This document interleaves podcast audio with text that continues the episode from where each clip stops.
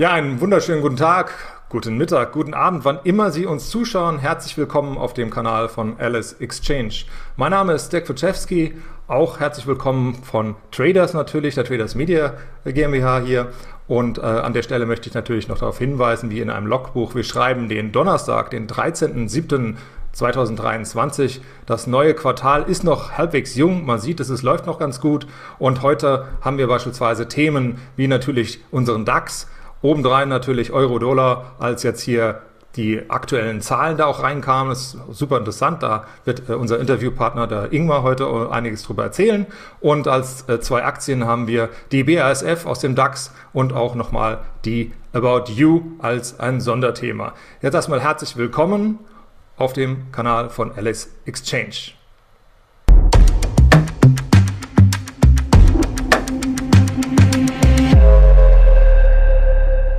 Ja, und herzlich willkommen, Ingmar. Wir haben ein paar spannende Themen, beziehungsweise du hast uns ein paar spannende Themen mitgebracht. Äh, was kannst du uns aktuell heute allein mal als Intro zum DAX sagen? Wir sind ja heute Morgen ganz gut gestartet. Das sieht ja eigentlich auch die letzten Tage super aus. Äh, die ein oder anderen Bären sind vielleicht nicht so ganz äh, super zufrieden damit. Ähm, was schätzt du für die nächsten Tage ein? Wie schätzt du die Lage ein? Ja, hallo Dirk. Freut mich sehr, dass wir heute mal wieder das Vergnügen haben nach einiger Zeit. Ja, und du sagst es schon, für die Bären, und dazu zähle ich mich natürlich auch, äh, wer hier das Ganze verfolgt, der weiß ja, dass ich tendenziell auf der Short-Seite unterwegs bin im DAX, ist das natürlich keine rosige Zeit momentan. Es sah zwischenzeitlich die letzten Tage natürlich ganz gut aus. Der Markt ist deutlich unter Druck gekommen. Wir haben auch zwischenzeitlich diese wichtige Supportzone 15630 bis 15700 nach unten durchbrochen. Und dann kam auch zunächst einmal etwas mehr Verkaufsdruck auf. Das war aber auch nicht verwunderlich, weil gerade unter solchen wichtigen Unterstützungszonen natürlich natürlich viele Stop-Orders für Long-Positionen liegen und natürlich auch Kauforders für Short-Positionen. Dementsprechend kam es zunächst einmal zu einem leichten Abverkauf, aber der Markt, ja, überraschenderweise hat sich sehr schnell wieder gefangen. Damit hätte ich ehrlich gesagt nicht gerechnet.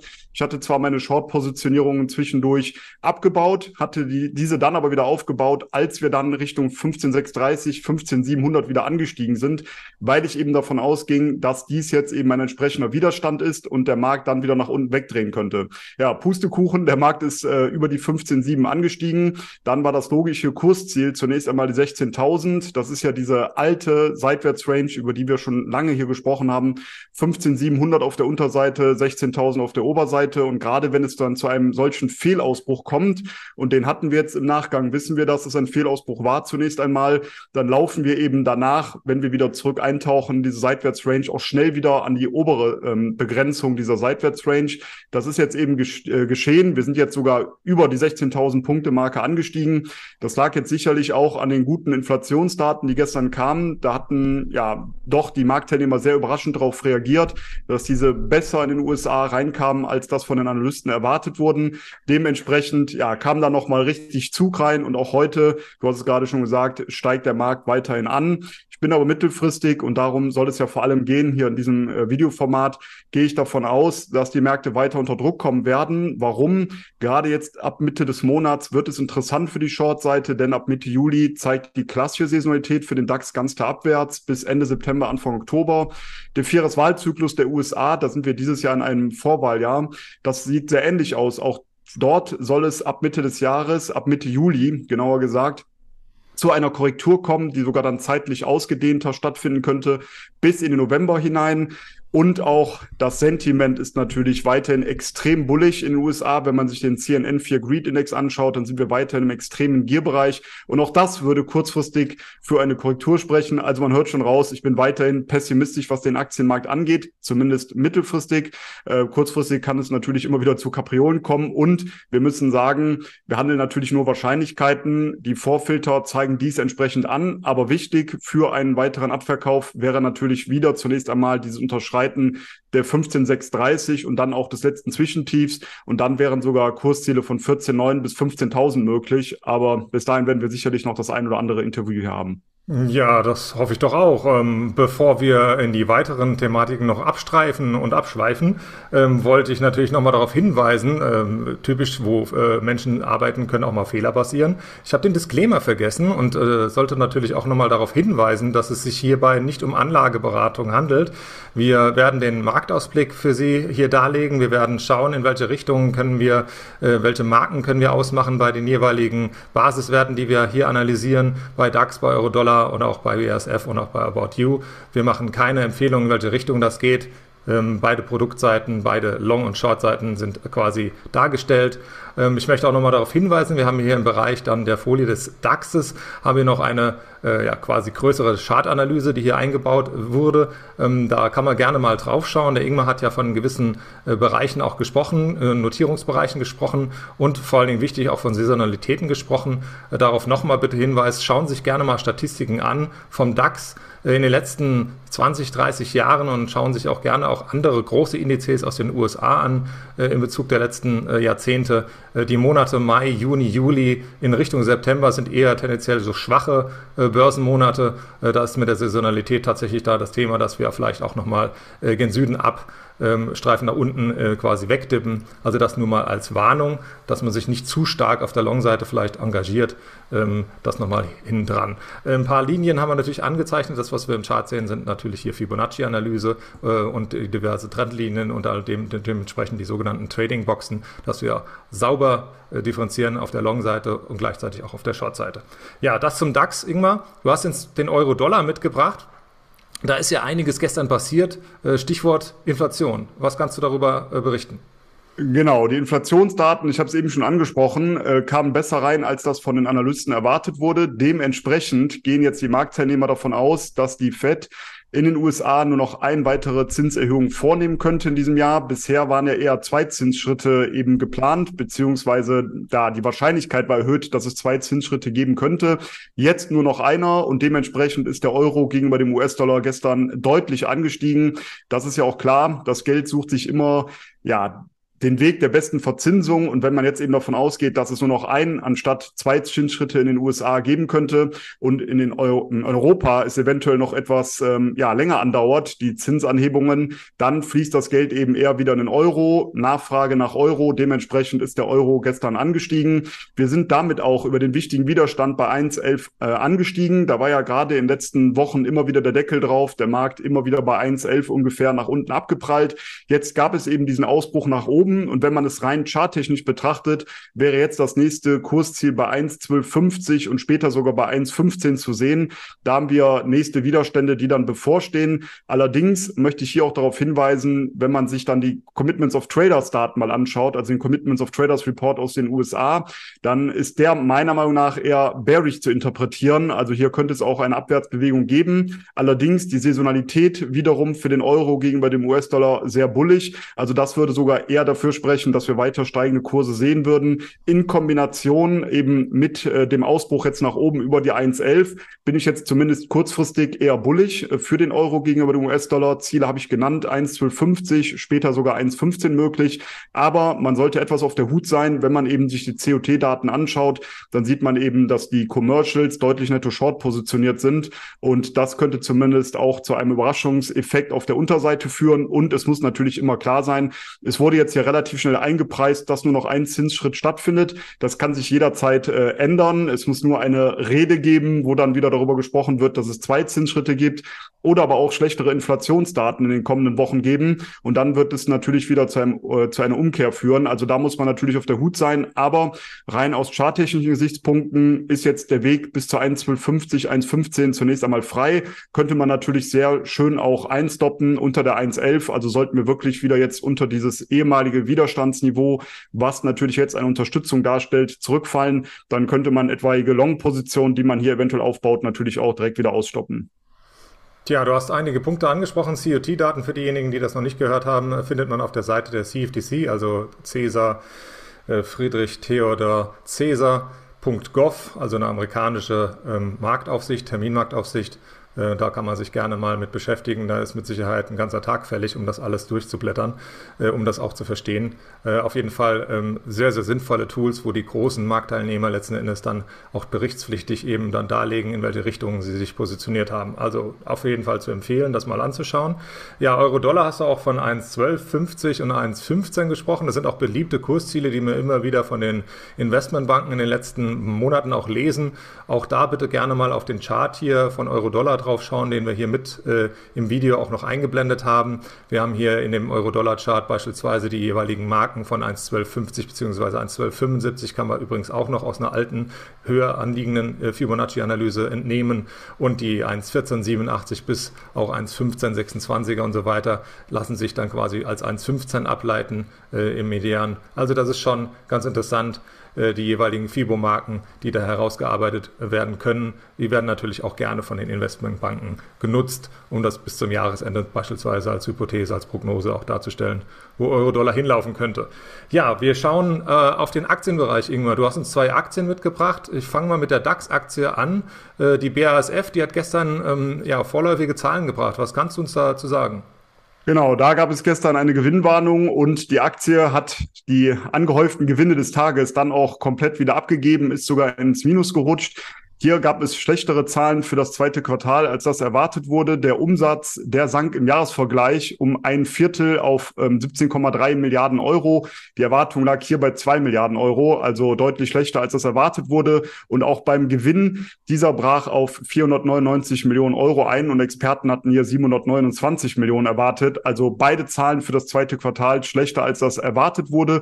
Und auch bei der Prognose geht man jetzt eben ja runter für 2023 2020 äh, peilt BSF nur noch einen Umsatz von 73 bis 76 Milliarden Euro an. Die bisherige Prognose war 84 bis 87 Milliarden. Also hier kommt man deutlich zurück und auch beim operativen Ergebnis wird jetzt nur noch mit 4 bis 4,4 Milliarden gerechnet, nach zuvor 4,8 bis 5,4 Milliarden Euro. Also das sind natürlich insgesamt sehr schlechte Zahlen.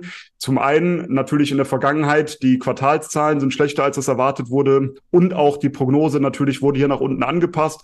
Dementsprechend, ich habe es schon gesagt, gesagt, die Gewinne des Tages wurden dann ähm, ja nivelliert. Äh, wir sind wieder zurückgefallen, die Aktie sogar dann nachbörslich ins Minus abgerutscht.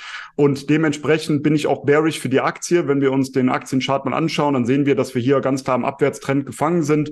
Und für mich ist das ein Short-Kandidat, auch aufgrund dieser negativen Zahlen jetzt mit einem Ziel bei 40 Euro in der Aktie. Das ist auf jeden Fall Tacheles. Die Kursrichtung ist schon mal angeteasert von dir. Ähm, wir schauen auch gerade, wenn wir äh, in Richtung Chemie blicken, und da ist ja äh, BASF nun mal als einer der größten und auch weltgrößter, ähm, noch weltgrößter Chemiekonzern mit einzuordnen, dass es da ähm, unheimliche Überkapazitäten gibt. Dann kommen jetzt noch die Emiratis dazu und auch andere wie Chinesen und so weiter, die natürlich in diesem Wettbewerb vielleicht etwas günstigere Energiekosten auch noch bieten und äh, günstigere Bedingungen vielleicht bieten. Also da sieht es nicht so ganz richtig prickelnd aus. Äh, hoffen wir da, dass äh, unser Platzhirsch BASF sich da fangen kann und auch äh, irgendwie das Rad in irgendeinem Bereich vielleicht sogar neu erfinden kann, um äh, bessere Umsätze zu erzielen. Das hoffen wir doch mal stark. Ja, ähm, starke Hoffnungen hatte wahrscheinlich auch der Gründer, der, beziehungsweise der Großaktionär ähm, Otto, äh, als es hier um About You ging. der Kurs in den letzten ähm, ja, Quartalen sieht ja nicht so besonders ähm, erfreulich erfreulich aus für äh, den Großaktionär. Momentan hat sich da was geändert, äh, gehört auch zu den Umsatzspitzenreitern hier bei äh, Alice Exchange und äh, wir sprechen über About You. Was kannst du uns dazu sagen? Genau, du hast ja schon gesagt, die Aktie, wenn man sich sie langfristig anschaut, war sehr, sehr lange in einem Abwärtstrend. Die Aktie ist gefallen, gefallen, gefallen und seit Oktober 2022 ungefähr befinden sie sich in einem Bodenbildungsprozess, also läuft mehr oder weniger seitwärts.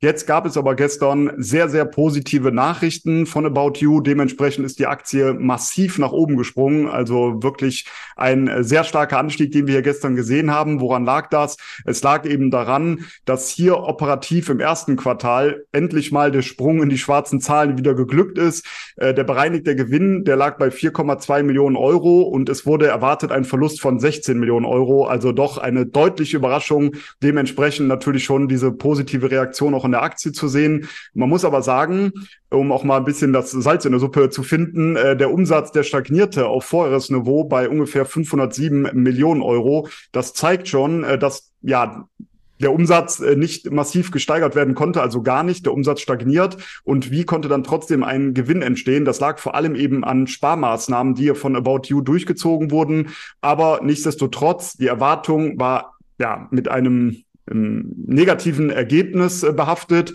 mit äh, 16, was habe ich eben gesagt, 16 Millionen Euro Verlust wurden erwartet. Jetzt war es aber ein Gewinn von 4,2 Millionen Euro. Ich würde jetzt hier aber tatsächlich mal darauf achten, wie es in den nächsten Quartalen weitergeht. Wer sich zumindest hier langfristig investieren möchte, der sollte zumindest mal darauf achten, ob jetzt auch der Umsatz in den kommenden Quartalen nach oben eben auch mal anziehen kann oder ob das weiter stagniert und ob man wirklich nur durch die Sparmaßnahmen schafft, dann in die Gewinnzone zu kommen. Nichtsdestotrotz ist es natürlich äh, ganz gut, wenn man auch merkt, dass ein Unternehmen auf die Veränderung reagiert, entsprechende Sparmaßnahmen durchzieht und dann auch mal in die Gewinnzone endlich eintreten kann.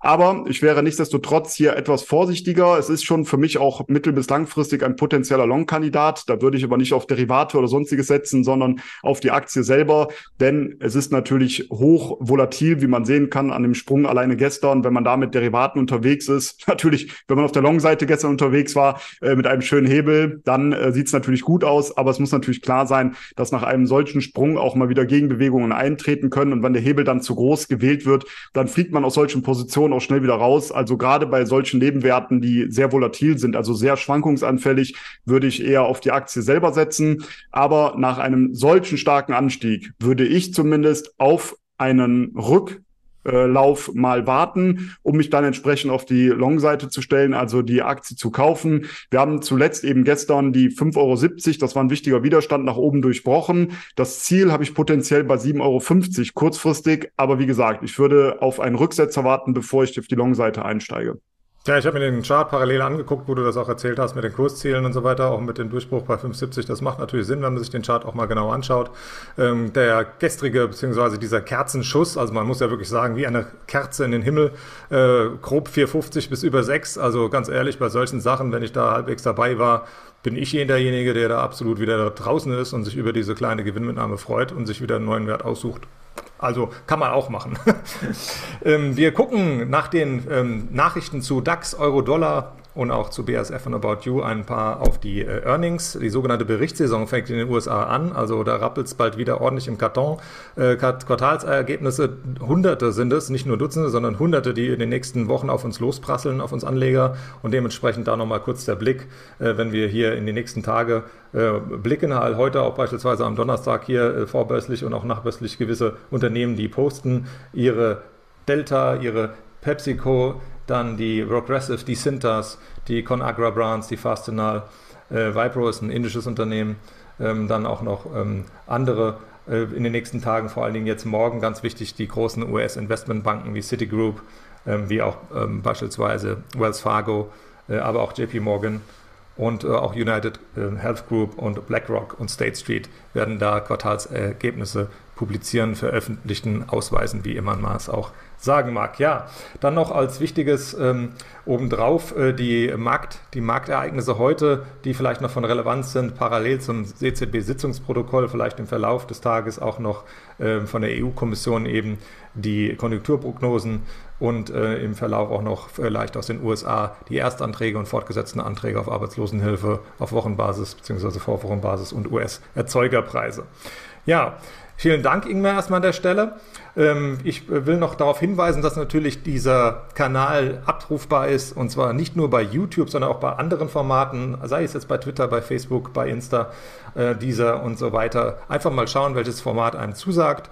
Ähm, herzlichen Dank noch einmal an dich, Ingmar, und ähm, hoffentlich bis zum nächsten Mal. Ich gehe davon aus, bis zum nächsten Donnerstag. Genau, richtig, Dirk. Dir auch vielen Dank, hat mir sehr viel Spaß gemacht. Ich wünsche allen viel Erfolg bei den weiteren Trades und freue mich dann auf nächste Woche Donnerstag. Bis dahin alles Gute und bleibt gesund. Ciao. Bis dahin, gute Trades. Tschüss.